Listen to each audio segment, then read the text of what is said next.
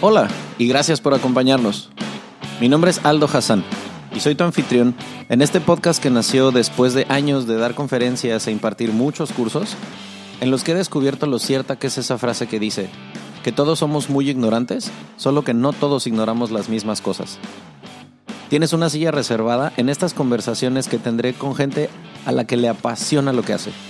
Personas que como tú y como yo buscan ser su mejor versión día con día y quieren compartir contigo sus talentos, sus historias y sus experiencias, esperando que todo ese conocimiento sea contagioso. Suscríbete, síguenos en nuestras redes sociales y cuéntanos tus ideas para mantener viva esta conversación. Bienvenidos.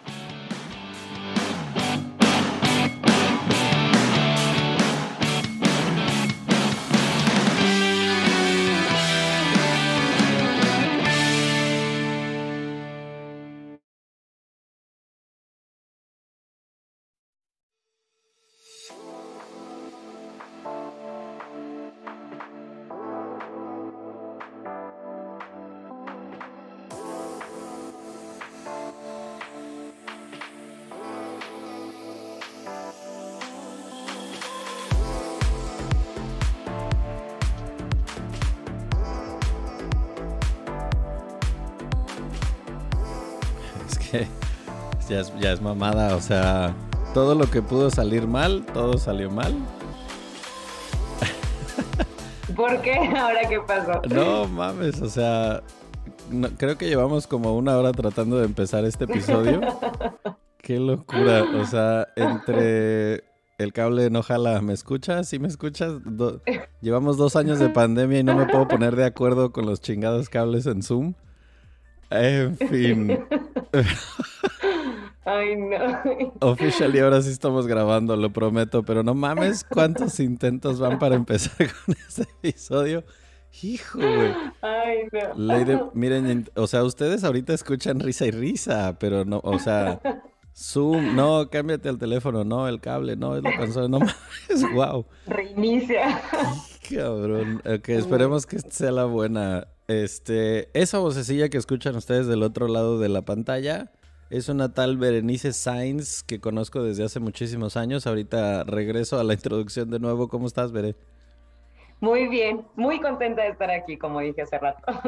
Es que este ya había yo empezado con esa aclaración, pero eh, lo- no me quiero quedar sin decirlo que neta, una de las cosas más padres de tener un proyecto como este que yo tengo es que el podcast de repente me da la oportunidad de hablar con gente que hace mucho tiempo no veo. Y resulta, decía yo, Ver y yo nos conocemos hace 15 años y pues estábamos súper morros cuando nos conocimos sin tener referencia de que uno existía, este, tener referencia el uno del otro, por un amigo en común, coincidimos en Londres cuando éramos neta dos squinkles.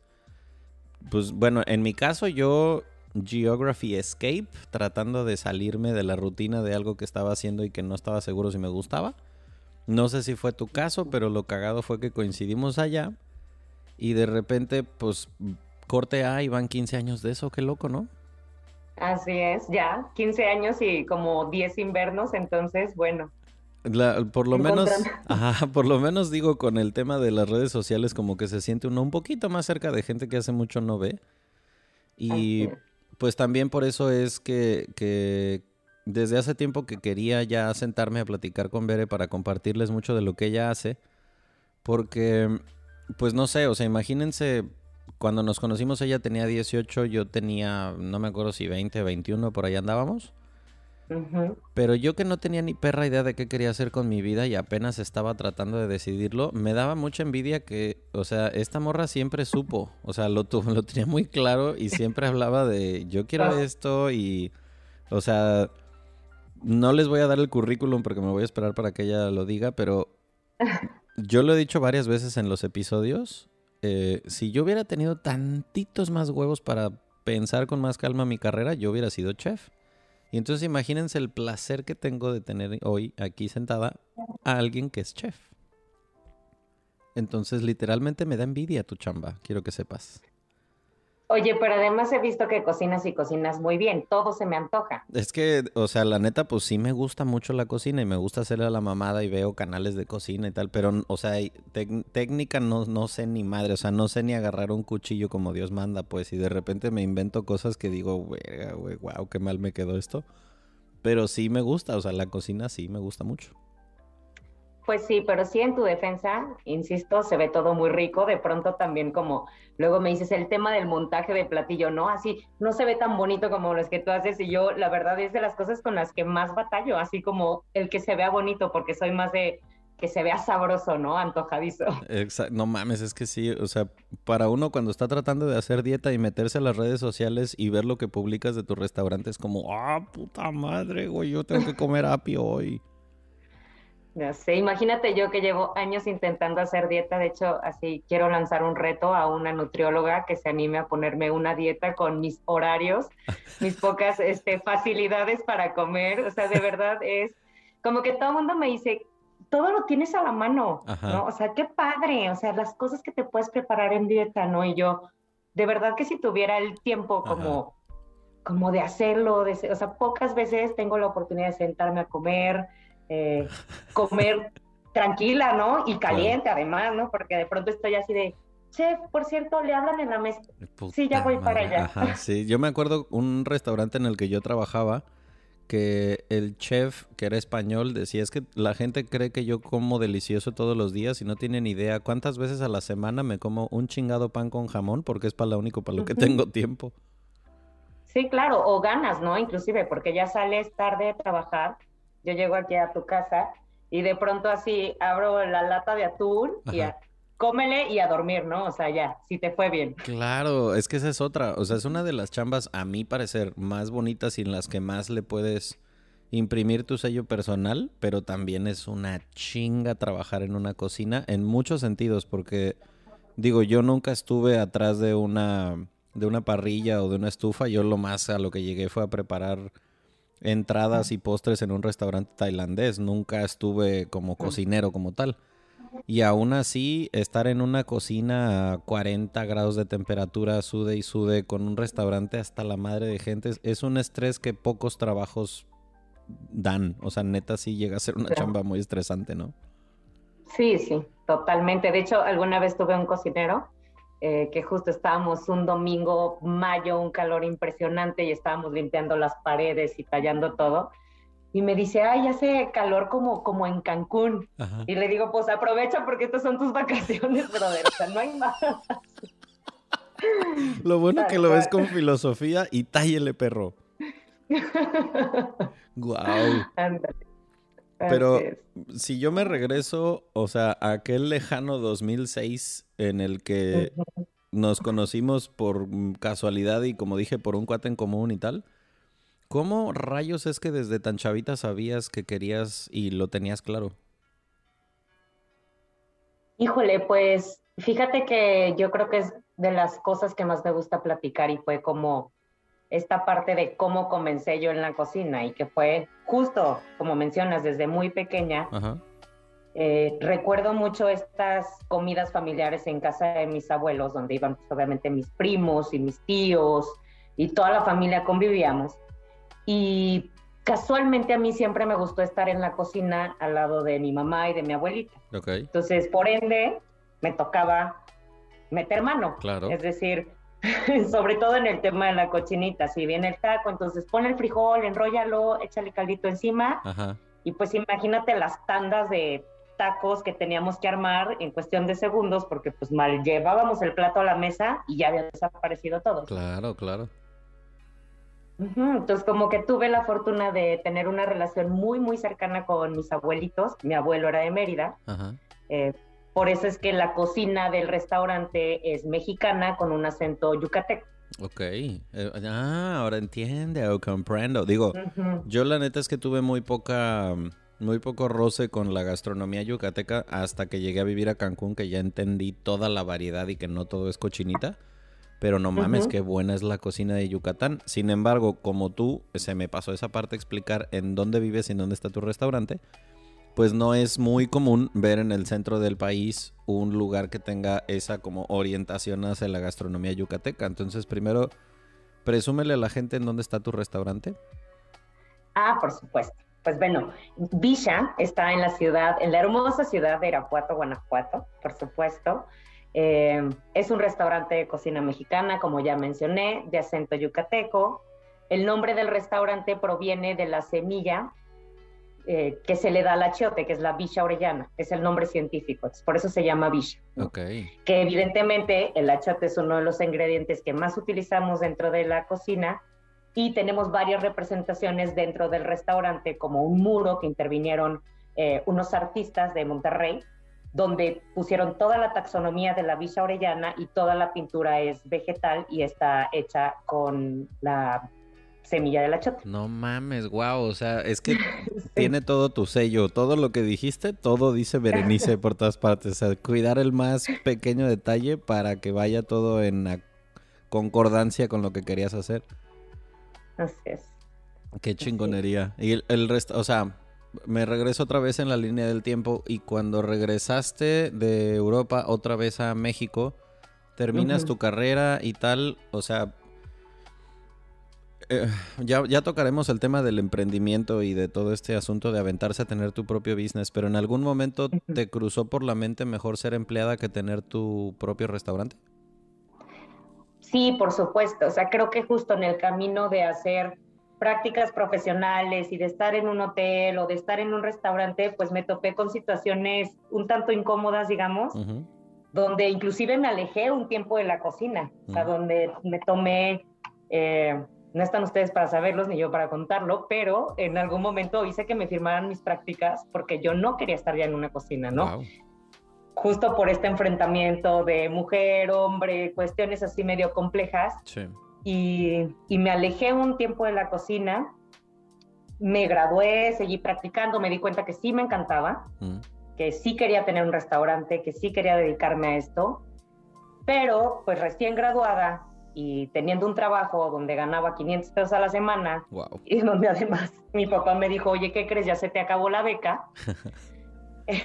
sí, así mantente ahora sola en Guadalajara. Le dije, no, no puedo, no puedo. Y él me dijo, pues tengo una vacante. Él, él tiene una empresa, él y mis hermanos tienen una empresa que se dedican a la minería. Y me dijo, tengo una vacante de asistente de logística. ¿Qué onda? ¿Jalas? Y dije, pues sí, o sea, no, acá con 500 pesos a la semana no hay forma en que pague una renta, o sea, no, hay forma en que pueda hacer nada, entonces dije, pues vamos. Entonces me vine y estuve dos años y medio trabajando como asistente de logística, además para mi cuñada, la esposa de mi hermano. Va, ok. Era mi jefa directa. No mames, o sea, todo queda en familia. Sí, tal cual. Tal cual, tal cual. Y pues ya de ahí estuve dos años y medio.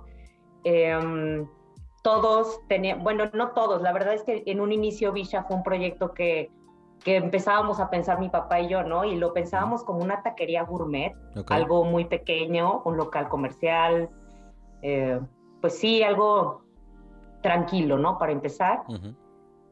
Y de pronto recuerdo ir por una calle de Irapuato que se llama Francisco Sarabia, que es donde está hoy en día Villa, y de ver esta casa como de abolengo, de toda la vida de Irapuato, en una de las colonias que en algún momento fue pues la colonia Fresa.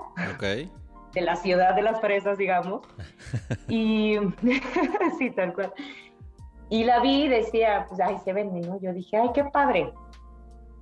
Entonces, resulta que hago una cita, la veo y me enamoré, ¿no? O sea, dije, wow, está increíble, me encanta.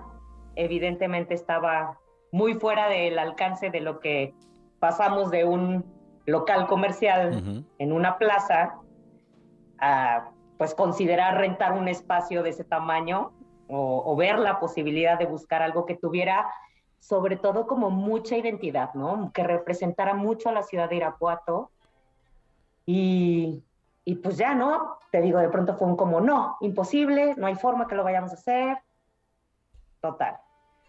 En el Inter, mis hermanos empiezan a integrar al proyecto. Uno de ellos se certificó como sommelier. O sea, él empezó literalmente a probar vinos de, desde, teníamos antes un, un, día que se llamaba el jueves de ensaladas entre familia, nos reuníamos todos los jueves. Ok. Ajá, mi papá y yo preparábamos una ensalada y mi hermano seleccionaba un vino. Ok. Evidentemente en ese entonces los vinos que tomábamos pues era un Sunrise, o sea, botella de 60 pesos, en ese entonces no había Tetra no, había, no estaba tan, porque si no seguro hubiéramos tomado este. un padre quino con coca chingue eh, su madre. No, haz de cuenta, ajá, un padre quino. Empezamos, ah, no, dicho sí, empezamos padre quino, luego ya subimos al Sunrise, luego fue al XA, luego fue, o sea, literalmente la evolución fue así como yendo, o sea, empezamos a probar. Uno de ellos, de mis hermanos, Miguel Ángel, le encantó como el tema del vino, se empezó a involucrar se certificó ante la ONSOM, que es pues, aquí la Organización Nacional de Sommeliers, eh, y mi hermano Mauricio, él se encarga de la parte de diseño del restaurante. Y él empezó a decir, oye, pero pues todo tiene que ser mobiliario mexicano, eh, arte, ¿no? Hecho por mexicanos. Y entonces, de cierta forma, pues empezaron así como los eslabones a, a machar y, y, empezamos cada quien a aportar un poquito y luego pues utilicé esa información para decirles, oigan, ¿qué creen vi este espacio?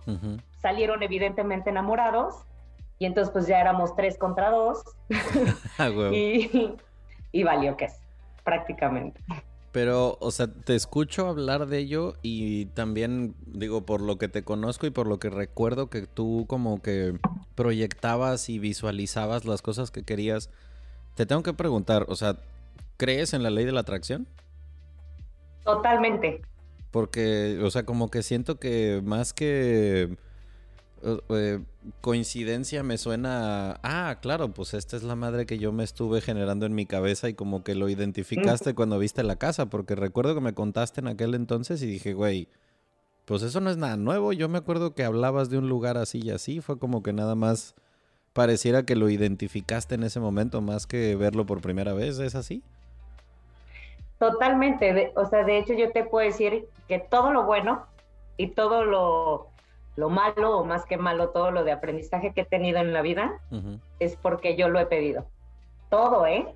Oh, wow. Todo. de verdad. Nice. Entonces, sí, sí, sí, es como, este, ¿cómo es esta frase que dice, ten cuidado con lo que deseas? Porque puede que lo consigas. Ajá todo lo bueno y todo lo malo, ¿eh? Sí, sí, eh, sí, de hecho, lo, no sé si, creo que lo tocamos en otro episodio, que es como el tener cuidado con cómo lo pides, porque, y justamente lo traigo a colación, porque el, símil que yo utilizo cuando doy conferencias al respecto y le hablo a la gente de, pues proyecta qué es lo que quieres, para qué quieres el dinero, en qué tipo de casa quieres vivir, a qué tipo de lugar te gustaría ir de vacaciones, no sé. Me llama mucho la atención cómo a veces pues hay gente que no tiene claro ni siquiera bien qué quiere o cómo lo quiere, ¿no? Em, te cuento de una este, anécdota que cuento mucho cuando doy conferencias al respecto sobre dos chavos en un grupo, en un hotel en el que me contrataron, al que yo les pregunté si te dieran ahorita, digamos, medio millón de pesos con la única, em, ¿cómo se dice? Condición de que solo lo puedes usar para comprarte un coche. Lo hago con los hombres porque pues casi todos los hombres siempre tenemos el que queremos un coche más padre que el que traemos, ¿no? Claro. Y entonces un güey me dice, no, pues yo quisiera, digamos, este, un BMW. Ah, perfecto. ¿Y cuál quieres? Hasta ahí se le acabó la información. O sea, no sabía de nombres, de modelos, de precios, nada. Entonces yo le decía, bueno, pero ¿de qué color lo quieres? ¿Pero cuánto cuesta? ¿Has ido a manejarlo? Nada.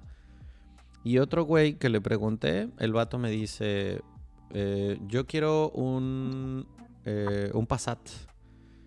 Y yo, ok. ¿Y de qué color lo quieres? No, pues lo quiero negro con los interiores claros y lo quiero con este equipamiento. Y yo, ah, cabrón, pues tú vendes coches o qué? Ah. Dice, no, lo que pasa es que, pues, o sea, fui a preguntar y el güey, obviamente en ese momento no le alcanzaba. El güey era mesero. Pero él decía, yo o sea, sé que tengo que ahorrar tanto, el enganche cuesta tanto, la mensualidad, güey, yo no mames. Entonces, claro que si le dieras el medio millón a cada quien en la mano, lo más probable es que un güey sí sepa qué hacer con él y el otro vato pues le va a romper la madre a la lana porque no sabe ni qué pedo. Entonces, Totalmente.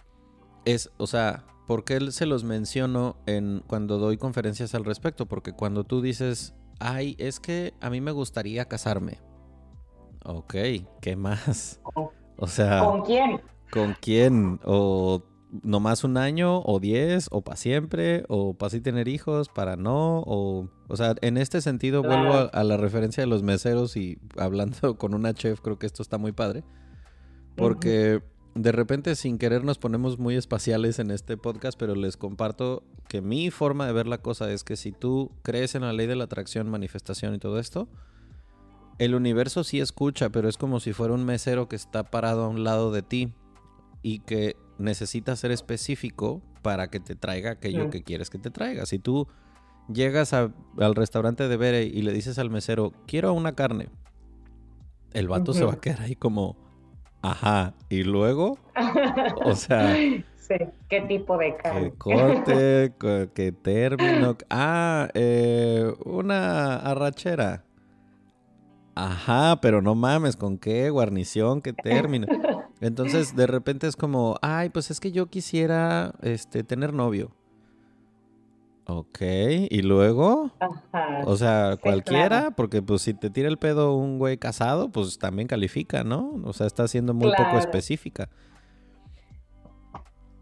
Oye, como esta película que es divertidísima, la de Al Diablo con el Diablo. Ah, me mama, me mama. Haz de cuenta, o sea, ahí está el claro ejemplo de Ajá. que tienes que ser muy claro, ¿no? Muy Quiero específico. una pareja sentimental y de pronto así llora todo el día. No, bueno, o sea, Vato llorando por los delfines. sí. O sea, me mama, o sea, cómo me hace reír esa película. Pero claro, Sí, pues el mensaje es justo ese de que, güey, pues si no eres específico, yo, yo, yo puedo meter la cola como el diablo donde yo quiera. Claro, totalmente. Sí, y es como bien decías, ¿no? Así de pronto como, este, que la chef me mande lo que quiera, ¿no? Ajá, Ok. Oye, pero ¿tienes alergias? ajá. Eh, ¿cuál es tu preferencia? ¿Carne, mariscos, comes lácteos? O sea, porque además hoy en día, Claro. con tanto eh, alergia, este, No gluten, vegano, Ajá. este, yo me identifico como un bote de basura, puta madre, güey. O sea, pero ya Sí, que, ya que viste manifestado tu deseo y ya que identificaste el lugar y tal, otra cosa que también te voy a preguntar porque estoy seguro que vas a conocer el término. ¿En algún momento te pegó el síndrome del impostor? por supuesto, todo hasta la fecha. No mames. Sí, claro, estoy por cumplir ocho años y me sucede. Fíjate qué chistoso, como cuando es como cuando uno es joven, ¿no? Y que no mide los riesgos. Ujú. Y ya cuando vas creciendo dices, ay, no, no puedo, no puedo, este, recibir una bebida de un extraño, ¿no? Entonces, como que dices, no, ya no. A lo mejor de joven decías, ay, gracias, O sea, chao, jalo. salud", ¿no? Jalo.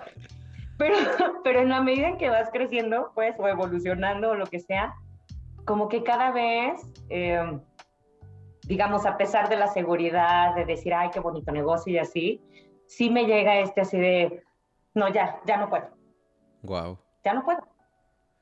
Wow. Y luego me cae, sí, claro, y luego me cae así una pandemia que te dice, ¿qué crees? Hay de dos. O te echas para atrás o te echas para adelante, pues. Porque claro, o sea, de, llevas ocho años con el restaurante, de los cuales hay que incluir los dos años y propina que la pandemia te pegó con un tubo. sí, que no valen, que son como de chocolate. Ajá. Que tuve que volver inclusive a decir, bueno, ¿qué tipo de negocio quiero, no? Porque este, híjole, ya, ya, ya no sirvió, ya, ya se lo llevó la pandemia, ¿no? Eh, ¿De qué otra forma traemos clientes? Porque, ¿qué crees? Ahora ya hay catas virtuales, ya hay, eh, ya te llevan a tu casa un kit con cena maridaje, ya te llevan recetas que tú tenías y ya, ya están como del dominio público tu menú, el del restaurante de al lado, lo tiene ya todo mundo en su teléfono. O sea, híjole, es, es demasiada información.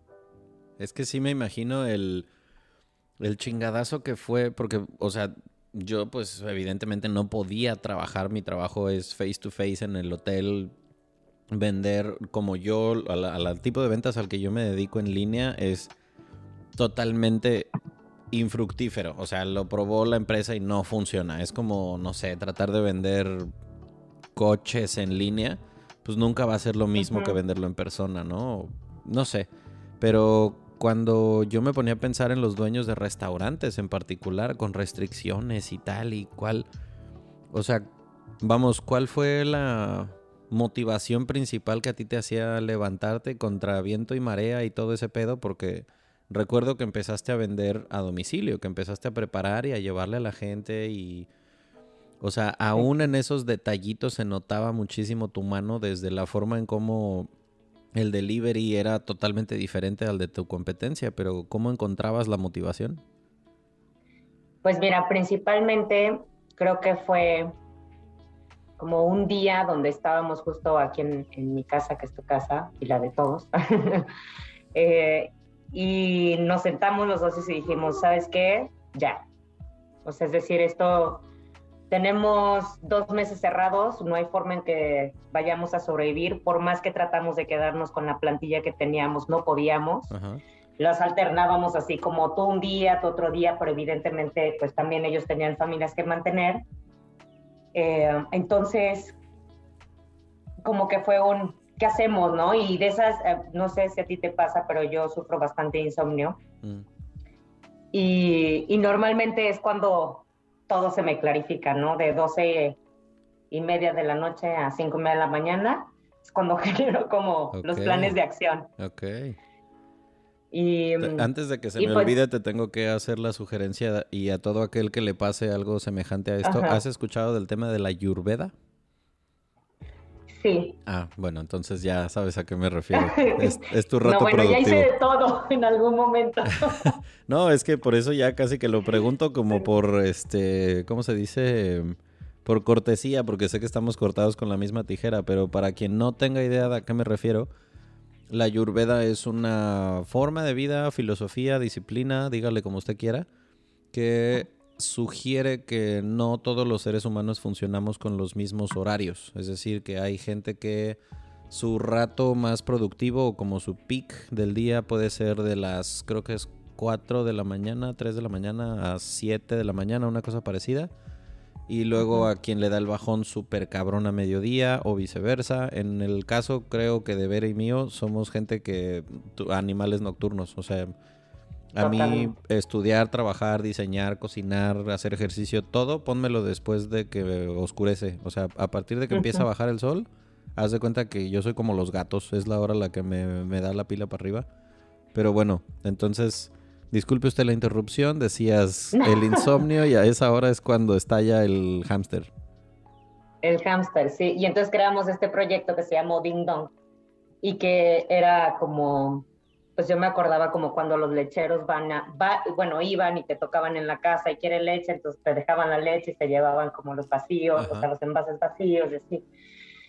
Este, entonces como que ya dije, no, teníamos como algún tema de, ay, eh, vamos a ponerlo en una plataforma de envío a domicilio, unos tacos por medio. Yo decía, estamos en pandemia, nadie va a comprar unos tacos tan caros, o sea, necesitamos algo que sea así guisados, prácticos, del día a día, eh, económicos, ¿no? Como asequibles, no sé. Y entonces salió Ding Dong y sacaba yo un menú del día, literalmente, y decía, bueno, hoy tenemos cochinita, lengua, enmoladas, eh, así, un poco de cocina mexicana y, nos íbamos a todas las zonas pues de aquí de Irapuato. Les, les pedí a los socios que ellos sí podían trabajar desde su casa en, la computadora, les dije, oigan, ¿qué están haciendo con sus coches? ¿No? Entonces me dijeron, no, pues están aquí estacionados y yo, hijo, necesito que me los presten y me dijeron, pues sí, adelante. Entonces me, me, prestaron sus vehículos y teníamos tres vehículos y teníamos las motos de los chicos del restaurante que eran pues propias.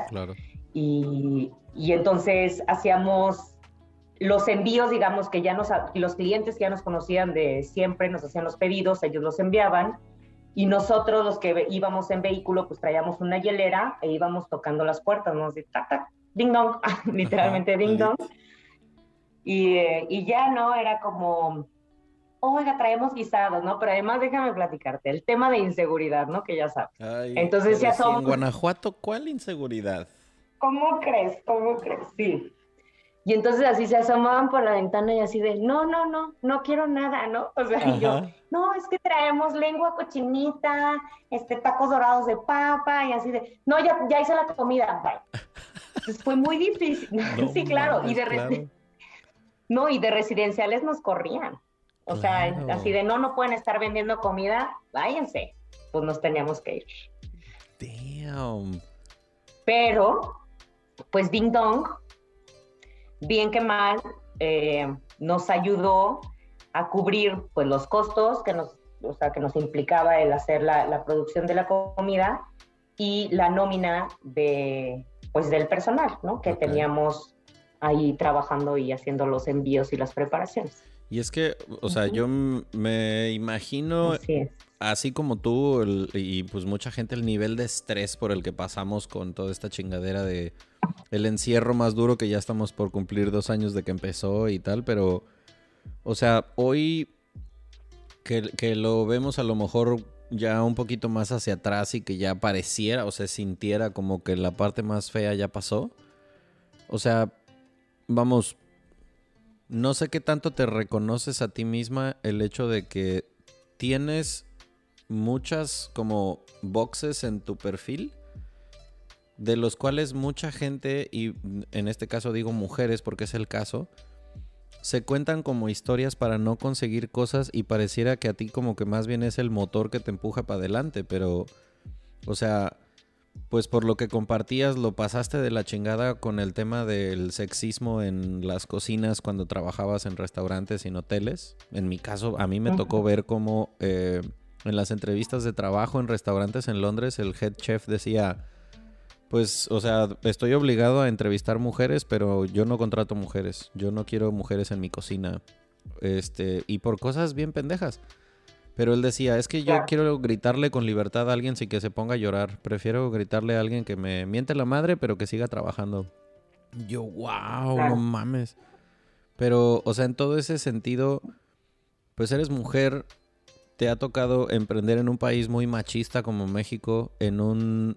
Eh, gremio muy machista y muy eh, cerrado como es el tema de la gastronomía, sobre todo con, entre chefs. Y aparte, ahora puedes presumir de ser todo eso al mismo tiempo que eres mamá. Y que también sé que es pues un pedote que a veces muchas mujeres se ponen a sí mismas como excusa para no crecer. O sea, ¿magnificas el, el volumen de retos que te ha tocado y hasta dónde los has superado? Pues creo que, como dijiste hace rato, el autosabotaje. el síndrome del este, impostor. el síndrome del impostor, bueno, este potato potato dirían. Ajá. Eh, pues sí, fíjate que creo que no, de pronto sí, sí pierdo como esta perspectiva. Mm, creo que sobre todo por híjole, no sé ni por qué, pero sí me he dedicado mucho, yo soy muy, apoyo mucho, digamos, como el tema de, la mujer eh, trabajadora, madre y cabeza de familia.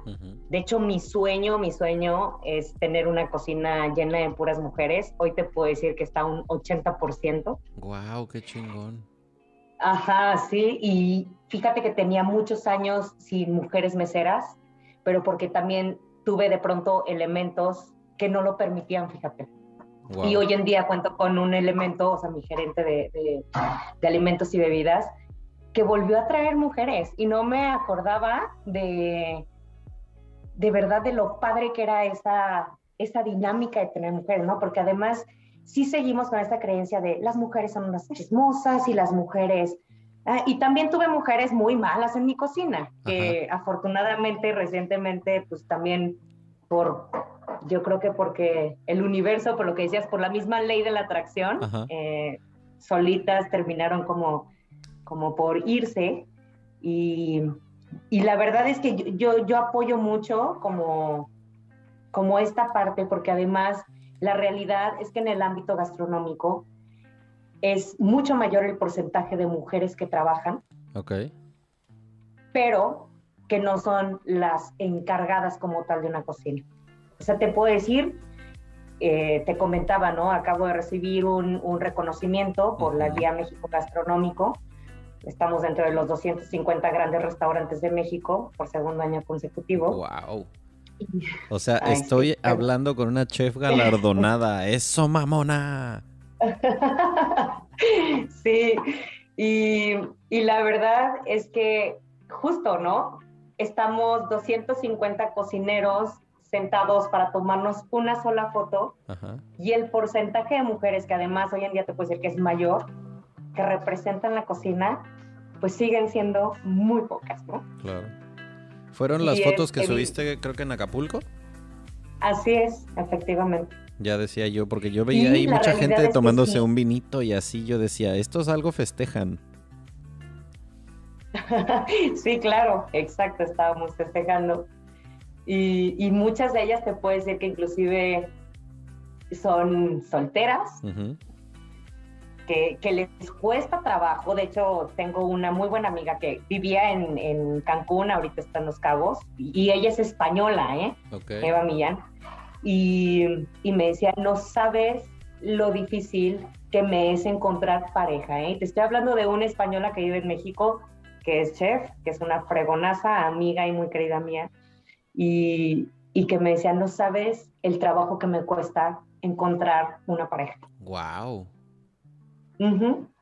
Digo, puedo, puedo entender muchas razones, ninguna de ellas válida, pero sí puedo, se me ocurren muchas cosas por las cuales eso pueda pasar. Porque yo lo veo en el gremio en el que yo me muevo, en las ventas hoteleras y todo este rollo. O sea, de repente veo la cantidad de directoras, por ejemplo, que hay en ventas y dices, creo que son a lo mejor, si hay 100 directores en Cancún, a lo mejor 8 son mujeres. Y creo que se me fue la mano. O sea, claro.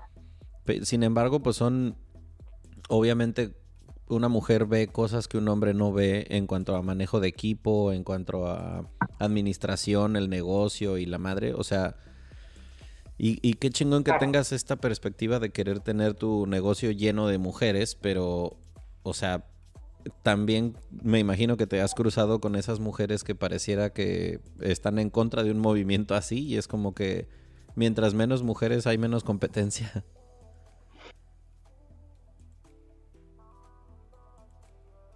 Sí, totalmente. ¿eh? Creo que, bueno, yo personalmente he tenido la fortuna de convivir con mujeres que no piensan tanto así, pero sí definitivamente me he topado con otras que, que sí parece que hasta te, o sea, no te meten el pie, pero no te consideran. Hace algunos años, como dos años, creo, dos, tres años, me invitaron a una plática que se llama Women Talk, que hacen aquí en Irapuato. Y, y justo les decía, ¿no? A mí, la verdad es que a la mayoría de los festivales que, que he asistido, ha sido porque los demás chefs hombres no pudieron, ¿no? Y ay, ¿quién queda? Sí, claro, ay, ¿quién queda? Pues Veré, ¿no? Y Veré siempre dice que sí, ¿no? como que justo, sí, claro. Es como que justo ese día hasta se me salió en la conferencia malamente, porque pues bueno, mala buenamente, no sé. Entonces dije, me hablaron y me dijeron, este, oye, y literal, ¿no? Fíjate que le hablamos a tal, a tal, a tal, a tal, a tal, así a cinco, y no pueden, ¿qué onda vas? Y yo, sí. yo les decía como en la conferencia, yo dije, sí, a huevo, o sea, dije, porque, claro, porque ya después pedí perdón, evidentemente, pero les decía, la realidad es que, como que les digo, al final de cuentas a mí no me importa si soy la primera, la segunda, la tercera, la quinta o la décima opción. Mientras tenga la oportunidad de estar ahí, voy a estar ahí y voy a dar lo mejor de mí para que además me inviten al siguiente festival. Y así fue. Fui, aunque era la quinta opción, y la siguiente vez, pues fui la primera. Porque además dijeron, esto siempre va a decir que sí. Nos ahorramos cinco llamadas, vamos a hablarle a Bere ahorramos haz de cuenta. Y, y, la realidad es que también digo, de pronto sí digo, híjole, qué, qué mala onda que, que tenga que ser así, pero también si me monto en mi macho, por así decirlo, bueno, si me monto en mi hembra y digo, eh, y digo, pues no voy, y digo, pues no voy porque soy, pues tampoco tendría toda esta serie de experiencias y esta fortuna de conocer, pues, chefs, mujeres y hombres tan importantes y, que además, pues justo, ¿no? Me, me entregan mucho y, y, ya me conocen y ya de pronto me hablan y me dicen, oye, Bere, estamos haciendo este proyecto, ¿qué onda? claro, jalo. Que si hubiera dicho, no voy porque por orgullo, por ego, pues entonces seguiría en el mismo lugar, en el mismo puesto, en la misma situación, haciendo exactamente lo mismo. Claro, claro, claro. Ahora, me surge hacerte esta pregunta porque, digo, algo he visto, pero puede que yo tenga una percepción muy eh, sesgada por mi experiencia, pero ¿qué, o sea, tú siendo chef, eh, si no lo sabían ustedes que están escuchando esto, el, el chef, el head chef, usualmente es gente muy ególatra. O sea, el cocinero chingón se sabe chingón y es un negocio en el que hay muchísimos egos y así las colas esponjadas de pavos reales y cállate, ¿no? Pero, o sea, tú que estás en ese gremio, que eres una chef galardonada, que eres dueña de tu propio restaurante y tal, ¿qué cosas admiras tú en otro chef?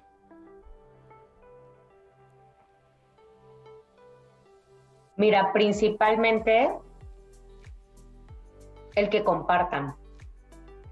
O sea, el, que compartan y que compartan, pero desde el corazón, de decir, no manches, yo también me he sentido igual, porque lo que sí te puedo decir es, cuando a mí por primera vez me tocó ir a, no sé, Vallarta Nayarit Gastronómica o al NRA Show en Chicago, o así, o sea, de las cosas que te puedo decir que me pasaba era que cuando llegaba a Irapuato o al aeropuerto del Bajío, desde el aeropuerto hasta mi casa me venía así hecho un mar de lágrimas, así llorando. Uno por el decir así de, no manches, qué cañón que estuve ahí, o sea, qué cañón que pude conocer como toda esta gente importante. Y dos, por mantener esta postura de decir, yo también soy bien chingona. Ah, huevo. O sea, de verdad, sí, me quebraba así de decir, ya no puedo más. O sea, estuvo increíble la experiencia, pero esta postura de tener que estar así como de, claro, yo estoy a la altura de tal y tal y tal. Mm. Y, y yo creo que lo que agradezco es de pronto compartir con alguna chef mujer o inclusive con algún chef hombre que me dijeran, güey, yo también sentí lo mismo. La primera vez. O sea, que tengan esa apertura de eh, bajarse del banquito del ego y reconocer que pues a lo mejor a todos les tiemblan las piernas la primera vez que estás con los chefs más, más acá. Claro, sí, sí, sí y que compartan la verdad también sus recetas, porque de pronto tengo muy buenos amigos que le digo, oye, tengo tapado el cerebro, güey. O sea, ayúdame, se me antoja hacer un ceviche, no sé qué ponerle y de pronto me dicen, ahí te va y te manden la receta así, paso por paso. Hay muchos que te dicen así de, ah, luego te la mando. Ok, ok. Pero hay otros y otras que te dicen, claro, ahí te va. Porque además sabes que tú le vas a poner tu toque, no va a ser un, este, un plagio, digamos. Ajá, exacto. Entonces yo creo que esa, y yo también, ¿eh? y lo hago hasta con mis clientes, así de, oye, esta receta, le digo, pues así, así, así. Es que no me queda igual. Ah, bueno, eso es distinto. Ah, es que ya, ya, ya va la mano de, ajá, claro, pues si no estudia lo pendejo, se dice. cobro por lo que, ajá, yo cobro por lo que sé hacer. Este, Ah, otra, otra cosa que quiero preguntarte, digo, yo como consumidor de contenido, porque sepan ustedes que si se metieran a mi algoritmo de este, series, documentales, YouTube sobre todo, la cantidad de contenido que yo consumo de canales de cocina es una cosa que preocupa. O sea, no mames que si es este el ay, ¿cómo se llama esta? La crónica del taco, que si es un programa del chef Ramsey, que el que ahora se convirtió en mi podcast favorito de entrevistas. Es uno en el que se llama The Hot Ones, en el que la gente está comiendo alitas mientras es la entrevista y cada vez es más picosa la alita.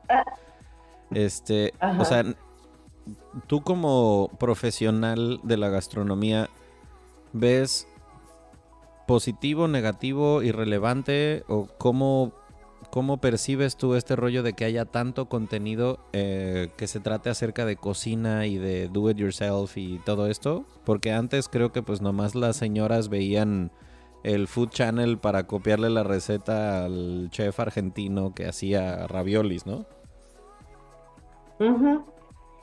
Pues mira, yo creo, yo creo que está muy bien. Y ahora que estaba justo ¿no? en, el evento también tomamos una serie de, pues, de conferencias y platicaba el, la verdad no me acuerdo si fue el secretario de Turismo de Tamaulipas o si fue el presidente de Canirac Nacional, pero decía que justo una de las cosas que había salvado a muchas familias durante la pandemia había sido la gastronomía. O sea, el hecho de que alguien dijera, yo sé ser muy buena barbacoa y que pusiera en su casa eh, barbacoa, que, bueno, eso no nos ayudaba mucho a nosotros los restauranteros, siendo honesto. Pero, o sea, tiene, o sea, eh, pues es un arma de doble filo, ¿no? Al final de cuentas, pero, pero el decir qué importante es la gastronomía, que inclusive durante pandemia llegó a salvar muchas familias. Sí.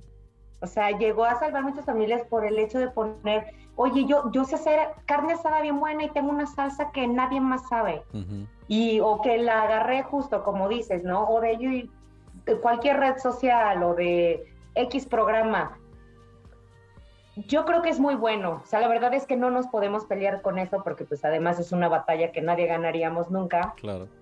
Eh, y creo que es una oportunidad pues de crecimiento para todos, porque también te, como restaurantero te ponen en jaque, ¿no? O sea, a mí también me tocó ver chefs, como dices, ¿no? Así con un ego hasta así, y que de pronto los veías haciendo recetas en vivo que yo decía, ¿cómo? ¿Él? ¿Ella? O sea, ¿qué? O sea, cosas que nunca te ibas a imaginar que decía, qué padre, porque pues también es como de aterrízate, ¿no? O sea, es decir, no tienes gente, no funcionas y ni modo, le tienes que hacer de todo. Ese trago de humildad que fue, pues, ¿y ahora qué chingados hago? Digo, yo me acuerdo, este, pues mucha gente que no sabía que a mí me gustaba la cocina porque yo dejé de cocinarme para mí mismo. Yo soy de un bicho raro que sí disfruta cocinarme así cosas elaboradas, aunque vaya a ser para mí mismo, la verdad sí me gusta. Sé que hay mucha gente que dice, no, pues a mí la neta me gusta cocinar, pero si es para alguien más, o sea, como que si es solo para mí, la neta no jalo, ¿no? Pero, o sea, se me hace como, eh, no sé, yo siento, puedo estar equivocado, que hay mucha gente que dice, yo quisiera, este, saber cocinar, yo quisiera, este, tener un poquito más de, ¿cómo se dice? De dedicación para ponerme a cocinar y de tal y tal y cual. Pero sí me queda claro que hay mucha gente que dice, este, pues es que nomás me da hueva, o la neta pues no le sé, o, les da pena, o como que no se avientan a intentarlo. Y yo dije, güey, pues chingue su madre, me voy a poner a hacer cocinas para solteros, este, recetas para que la banda lo intente y vea cómo está la cosa, ¿no?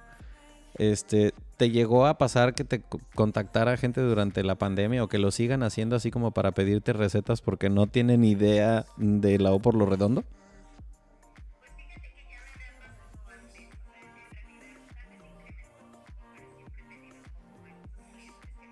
A ver, espérame tantito porque déjame me conecto antes de que se me desconecto por alguna causa, espérame.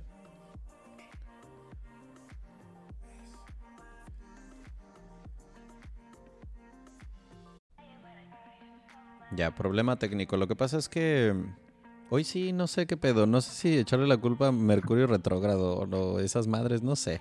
Algo pasó raro, pero... Tú también culpas a Mercurio retrógrado. Pues es que yo veo que todo el mundo lo hace, digo, algo de razón deben tener, quién sabe, está muy raro este pedo, pero en fin. Entonces, mi pregunta era, este, ¿Te ha, pasado que te busque gente así de en plan, auxilio, por favor, no sé qué chingados cocinar y ya me acabé el dinero en Uber Eats? Sí, claro, totalmente. Yo la verdad es que soy muy feliz de estar compartiendo y de decir, ¿qué tienes en el refri, no? O sea, porque además yo la verdad es que pues, pocas veces, o sea, normalmente los lunes cocino y cocino para mi hija toda la semana y así, este, pero de pronto la verdad hay días que, pues que compro así jamón, queso, tortillas y se acabó, ¿no? Porque sé que la mayor parte del tiempo la vamos a pasar en el restaurante, entonces, ¿qué caso tiene tener comida y tirarla a la basura, ¿no? Porque además odio el tema de desperdicios. Entonces, eh, como que sí es el qué tienes y, dime, y yo te digo qué prepares. O, o, de pronto me dicen, oye, me acuerdo que la otra vez preparaste este platillo, ¿qué le pusiste? O sea, la verdad, como en temas de, de, recetas y de consejos culinarios hoy, o sea, así como de cómo preparas tu salsa banerista, ¿no? Que es como la, que más aman en Vija y de las que son las salsas adoradas. Y le digo, date malos chiles, así que queden casi carbonizados, los licúas, así. Es que ustedes pues tienen que ver el, contenido que publica Bere de su comida, es como, ah, no mames, o sea, se ve el amor en el platillo, el diseño, el... Pues lo que yo te decía una vez que algo me dijiste, una madre asiática creo que preparé que me dijiste que se veía bien bueno y yo, güey, es que el emplatado es lo que nomás no. ah, mames, como dos días después me meto a ver una de las historias que subiste, así pinche platillo, así que estaba hermoso el infeliz. Y yo, hoy a la que no le gusta el emplatado farol, calla, canalla. No es que no me guste, pero batallo. Ok. Y eh, hay una, una, una parte que creo que mucha gente debe saber, que a lo mejor no se imaginan, o si sí se imaginan, capaz si no le dan mucha pensada a este asunto, pero eh, ya public... No, no es cierto, a este punto, mientras estamos grabando este episodio, tú y yo todavía no ha salido, pero grabé un episodio con dos amigos míos que son hoteleros.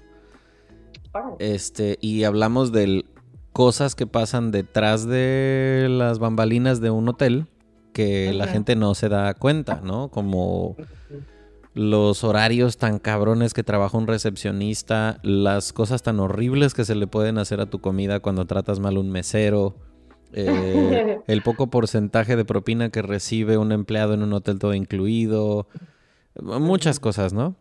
Pero, ¿qué, ¿qué, se te ocurre que son cosas que pasan en una cocina que la gente realmente no se da cuenta o cosas que, que pasan en tu restaurante que dices Güey, yo tengo que hacer una serie de Netflix de esto. Pues mira, justo hace rato que mencionabas así como de, le recomiendo a todo el mundo que haga un podcast. Así, hijo, haz cuenta que me diste así como en el mero... En el talón de Aquiles. Híjole, en el talón de Aquiles como varios de tus programas que te he dicho, híjole, ahora sí me diste en el mero clavo, canijo, pero eh, justo me postulé para ver si me producen un podcast. No. Precisamente, sí, de verdad. Es que tengo un espacio en un programa de radio, es un espacio de 10, 15 minutos. Eh, a quien, bueno, evidentemente es igual así de forma remota en León, donde hablo pues de historia de la gastronomía, de eventos del estado, cosas así. Y este, y fíjate que justo decía, yo creo que hace mucha falta sensibilizar a la gente y a los comensales de todo lo que implica para que un platillo llegue a tu mesa. Ok. Porque, porque hablas de proveeduría, hablas temas, por ejemplo, hoy en día de sustentabilidad. Ok. Hablas temas de, pues de toda la cadena de valor y que haya un pago justo. O sea, es decir, todas las implicaciones que tiene y de pronto la gente me parece que justo en el tema de, del celular y déjale tomo foto y deja no sé qué, o sea, pierden que el platillo llega a su mesa y todas las manos que hay detrás y todas las horas de trabajo que implica que ese plato, así tan, si que digas, ay, este filete con unas verduras a la plancha y una salsa de no sé qué, se, se pierde este, esta sensibilidad de todo lo que hay detrás, ¿no? Entonces, yo creo que, necesitamos ser, pues justo, más perceptivos, más humanos. Eh, esta parte, ¿no? Me ha tocado veces que de verdad no llegan dos cocineros a trabajar. No mames. ¿no? Y te puedo decir uno, porque ah, ese brother no tengo ni cómo justificarlo y te puedo decir una que falleció su abuelo, o sea, y, entonces de pronto se te encamota la cocina, se te encamota el servicio y, por más que sales a la mesa y dices, oye, una disculpa, eh, no sé, su platillo no salió tal vez a la temperatura correcta, eh, le pido una disculpa, pero pues fíjese que, pues, ¿cómo le dices? Así como de, fíjese que tengo un cocinero bien irresponsable que le vale madre. Es que Juan Carlos tenía que entrar a las 8 y son las diez y media y no ha llegado el perro, ¿usted cree? Pero bueno, chinguese la rachera fría, pasa nada. sí, y creo que eso falta mucho, ¿no? Como, como sensibilizar al comensal, porque claro, yo entiendo que todos pagamos por un servicio, ¿no? Y si tú vas y compras unos tenis, pues no esperas que se le despegue la suela, ¿no? Claro. O sea, esperas que tu tenis te dure 10 años o no sé, lo que tenga que durar. Eh, pero creo que en la parte tan humana, donde no hay un tema automatizado, donde a veces el jitomate está más rojo, a veces está más verde por un tema de temporalidad, o sea que es un tema totalmente ajeno a, eh, de pronto es, se les hace difícil entender así como de, oye, pero pues es que, ¿cómo va a ser posible que el arroz esté tan pálido? Oye, pues es que usamos jitomate natural, no trae conservadores, no es de alguna marca enlatada, no es, o sea... No es este, ¿cómo se llama? Jarabe de jitomate del supermercado. Exacto. Sabes que sí, y ahorita que lo decías, eh, empecé a ver, y, fíjate que esa idea se me hizo chingoncísima. No soy fan de Selena Gómez como artista, pero resulta que durante la pandemia produjeron un programa que es ella en vía remota, grabando junto con un chef muy reconocido, él o ella, quien sea. Y entonces ella que dice, yo no sé hacer ni un huevo estrellado, entonces el chef le dice, no, pues vamos a cocinar, no sé, este risotto y vamos a hacer un filete de pescado a la fiorentina. Ok. Le mandan todos los ingredientes a su casa y graban el chef y ella al mismo tiempo y el chef está haciendo el mismo platillo. Entonces, está súper chingona la idea porque ella, por ejemplo, se ha dado cuenta de lo fácil, entre comillas, y lo difícil que es preparar platillos. O sea, se da cuenta de cómo, pues según yo soy una pendeja para cocinar y acabo de hacer unas tostadas de pulpo que te cagas. Y al mismo tiempo la ponen a hacer, no sé, un postre súper sencillo. Y de repente pone leche en el, en, la, en el fuego y entonces levanta esa madre y se echa a perder y y me acordé muchísimo de esto que decías de sensibilizar al comensal porque alguno de esos de sus chefs, invitados justamente cuando está haciendo un desmadre así en la estufa y ella está así toda frustrada de que ah, no mames, tengo que empezar otra vez desde cero, le dice el chef, bueno, la próxima vez que se tarde en llegar tu platillo ya sabes por qué fue. Porque estas cosas pasan en las cocinas. Y no mames, o sea, a mí me regresó a mi Vietnam de cuando yo trabajaba. Ajá cuando yo trabajaba en el restaurante tailandés y de repente, pues cuando yo estaba encargado de los postres, mi trabajo era de, de un palumpa, yo no era un chef, yo era nomás ahí una chichincle más de la cocina. Pero a mí me tocaba, por ejemplo, servir los, los helados en unas como cáscaras de coco seco. Entonces, considera que la cocina en verano en Londres está a más de 40 grados. Entonces, en lo que estás sirviendo un helado, el de al lado ya se te derritió. Y entonces, al momento de subirlo en el elevadorcito para que llegara al piso ya para servirlo, ya estaba derretido. Agua de coco. No mames, y cómo me gritoneaban a veces que yo era como, güey, trata de servir cuatro helados de estos cuando llegaba una chingada mesa de 14 chinos y todos pedían lo mismo. Era como, güey, es imposible servirles a todos al mismo tiempo y en la misma temperatura. O sea, sí hay muchas cosas que te juegan en contra y que cuando estás en las tripas de la cocina lo ves, pero cuando estás sentado en tu mesa y solamente le estás haciendo jetas al mesero, híjole, a veces sí te das muy poca cuenta de qué, qué pasa detrás de bambalinas en un restaurante lleno, por ejemplo. Sí, totalmente. O sea, es, es, tan simple como lo que acabas de comentar, ¿no? Así, cuatro bolas de helado al mismo tiempo, una ya se derritió, o sea, casi que lo regresas y en lo que lo regresas, pues ya pasaron cinco minutos, vuélvelo a montar, o sea, sí es una serie de, de complicaciones, o sea, yo tengo que decir en plancha, ¿no? De pronto dices, ay, bueno, salieron eh, cinco salmones, dos filetes, dos corderos y así. Y obviamente tú le cargas todo eso a la plancha y así la temperatura, hace cuenta que te pone en tu contra. Claro. Claro. Así. O sea, en, el momento que más necesitas que la flama, que además dices, esta flama es la más chingona de todas y la tienes a todo volumen, ese día, por alguna razón, fue la que menos te dio. O sea, parece como ley de Morphy, güey. O sea, ¿qué dices, güey? Pero eres mi flama en la que confío. Yo les tengo que compartir brevemente de una vez que tuve un negocio de helados. Empezamos un proyecto aquí en Cancún con dos amigos, la neta, súper chingón, la inauguración, la gente, no mames, cómo nos respondió. Teníamos hasta la madre de gente en la nevería. Un viernes, no mames, todo súper padre. Pues resulta que ninguno de los tres PLLs sabía bien la técnica, por ejemplo, en la que hay que guardar el helado en los refrigeradores para que no se derrita. No sabíamos la cantidad de helado que tienes que tener y el espacio, el porcentaje que tiene que haber de ocupado de espacio. O sea, es decir, si tú tienes un congelador en el que vas a meter helado y lo vas a estar abriendo y cerrando para servir, no debes, o sea, el, helado debe ocupar no más del 40% del refrigerador. Eso obviamente lo sé ahora, pero no sabía eso antes de la inauguración y no mames, o sea, le pido disculpas a la gente que fue a las últimas dos horas de inauguración, les servimos agua. Esa madre ya era un smoothie, ya no era helado, una cosa repugnante. Pero, o sea, el nivel de estrés en el que estás en la camotiza Solamente la gente que está en alimentos y bebidas sabe lo que es querer aventar todo a chingar a su madre y replantearse su vida en cinco minutos. Es decir, neta, sí necesito este trabajo. Sí, claro, totalmente. Sí, sí, está muy cabrón. Sí, bueno, como esas, o sea, necesitaríamos hacer como otros 10 episodios para platicarte unas cuantas, así. Pero la verdad es que sí, sí, sí pasa. O sea, yo he visto mi comandero así eh, repleto de comandas y la impresora así hecha rollo y llegan y en cuánto tiempo yo yo soy muy sutil mi amor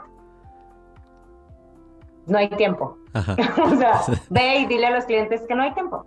O sea sírveles bebidas, mándales cócteles de mi parte, diles que yo me encargo, pero la neta es que no hay tiempo. ¿En cuánto tiempo sale? En un chingo de tiempo. En un mes, cabrón. En un mes. El mercado de mariscos, te juro que tuve el año pasado, que lo hago en septiembre cada año. Yo no sé cómo. Tuve 130 personas en el restaurante. La capacidad de mi restaurante es de 62. Ay, cabrón. No sé cómo servimos a 130 personas. Y de pronto así la comanda que tenía así más grande tenía, no es broma, así, ocho órdenes de langostinos zarandeados y así, ¿no? Y de pronto llega un cocinero y me dice, ya no hay langostinos. No mames. Y yo debía, güey, yo debía ocho órdenes. Le dije, güey, no es, o sea, le dije. No mames. No, no mames, le dije. No, pero aparte, ¿por qué no me avisaste, no? O sea, me estás avisando muy tarde, bro. O sea, ya estoy emplatando pendejo. Muy tarde, güey. Entonces me dice... Literal. Y de pronto llega una chica y me dice, aquí hay una orden de langostinos y yo, ¡Ah! gracias, bueno, ya nomás voy a tener que justificar siete platos que además se tenían más de 40 minutos trabajados, guiño, guiño, o sea, no había nada trabajado. Y de pronto sale y me dice, aquí hay otra orden, y aquí hay otra, así, te juro, por mi vida santa, así, no te puedo explicar, salieron las ocho órdenes, no sé de dónde, o sea, yo dije, mi abuelo me aventó los langostinos del cielo, no es broma. No, te juro, o sea, le dije a mis papás al día siguiente, dije, te juro que no te puedo explicar qué pasó, porque ya no había, es más, yo conté las órdenes antes del servicio y cuando y conté las comandas, ya no fíjate, ¿no? O sea, dije, te juro que mi abuelo me los aventó del cielo. No, Estaba tengo, no tengo otra explicación. Jesucristo atrás en tu cocina multiplicando langostinos y panes como en las bodas de Canaán. Qué chingón, o sea, Pero estamos de acuerdo que esa es, es una de seguramente 5 o 10 que te pasan diario. Tranquilo. Tranquilamente. Y luego la gente se pregunta, pero ¿cómo es que no tienes tiempo de hacerte algo bien rico para comer? Pues no mames, estás oyendo. No tengo ni hambre, güey. O sea, vomité bilis del susto. Oye, y sí, como dijiste, definitivamente te voy a pedir una, este, una, una segunda ronda de otro episodio en el que hablemos de todas esas cosas creíbles e increíbles que ves en tu restaurante, como lo que me contabas de todas estas cosas que pasan en las pedidas los 14 de febrero, los aniversarios y todo, que ese es otro pedo.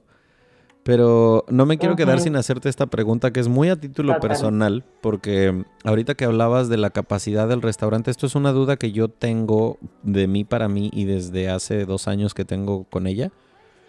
O sea, a ver, si tú tienes un restaurante, digamos, diseñado y pensado para 100 personas, y de pronto hay una explosión de solicitud de aplicaciones de comida a domicilio, ¿cómo rayos le haces como restaurante para seguir manteniendo la calidad de tiempo y entrega en tu servicio eh, sitting y aparte delivery que ha crecido tanto? ¿Cómo chingados le haces? La verdad es que no tengo una respuesta correcta porque sinceramente yo un sábado a la hora de la comida y me hablan para pedirme un servicio a domicilio, prefiero decir no puedo. Ok.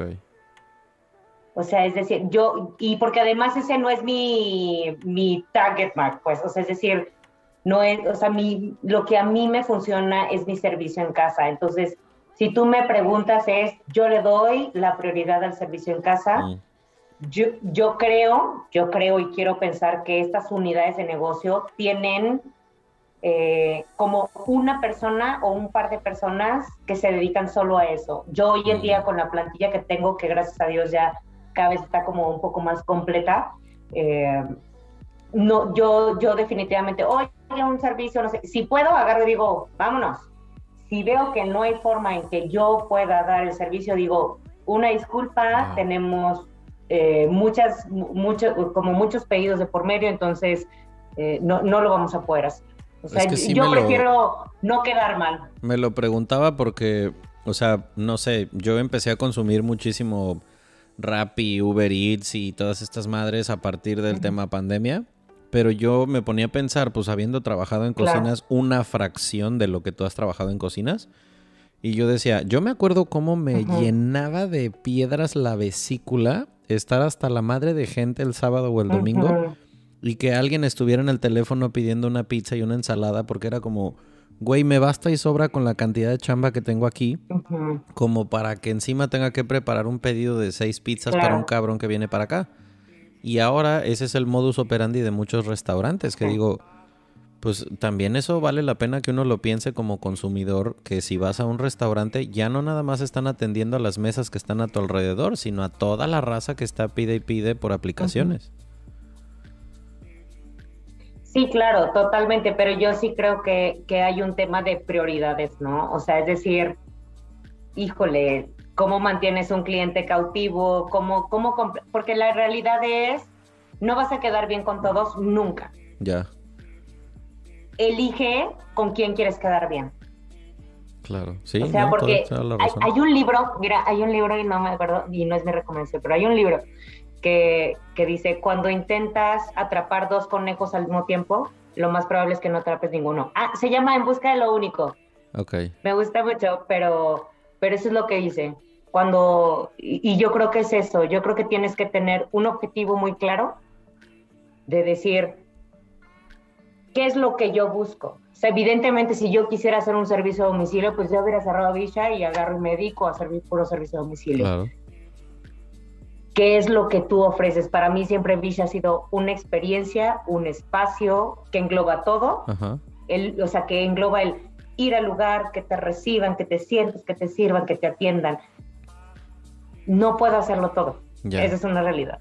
Sí, el que mucho abarca poco aprieta, también estoy muy de acuerdo con eso. Totalmente. Pues le diste al clavo porque justamente estoy por pedirte las recomendaciones, pero como ya sabes que no hay un orden específico, eh, en este caso vamos a empezar. Elige tú, ¿cuál de las recomendaciones quieres dar primero? Pues mira, me iría primero al, destino, así vámonos a la parte bonita, ¿no? ¿Dónde te gustaría vacacionar? Yo evidentemente soy, soy muy promotora de mi estado y yo le recomendaría Mineral de Pozos, que es uno de los seis pueblos mágicos con los que contamos aquí en el estado. Está hermoso, acabo de ir recientemente. Y además pueden comer escamoles a la tercera parte de lo que yo los cobro en Villa. Una pizza de escamoles, unos tacos de escamoles buenísimos. Este, y aparte tienen rutas para andar en bici, bueno, una infinidad de cosas. Eh, de ahí me iría al libro, y bueno, como tengo una hija y como mi hija es mi inspiración y mi vida en este mundo, se llama Osho, el libro, el libro del niño. Ok. Y, si lo lees tú, yo estoy segura que te va a encantar. Es de Osho. Mira que sí me, me, llama el, título se oye bastante sabroso. Y he escuchado acerca de los libros de Osho, yo no los he leído, pero lo voy a tomar como señal. El que te falta sería eh, una serie, película o ambas, lo que quieras. Mm, una serie. Besa al suelo. Ok. ¿Esa en dónde la encontramos, por ejemplo? Al suelo. Es un documental que explica. En Netflix. Es un documental justo que habla de la importancia que tienen pues los animales y el hecho de que consumamos carne animal. Y no estoy en contra de los vegetarianos ni a favor, ni, o sea, eh, pero ves el suelo, está bien bonito, la verdad. Vean. Nice. Mi mamá cuando recomiendan documentales, yo me voy a atrever a, atrever a sugerirles en Netflix también, eh, para todos los mexicanos y también para los mexicanos por adopción que tenemos ahora este, con tanta gente que escucha el podcast desde otras partes del mundo, este, vean un documental que se llama Las Crónicas del Taco.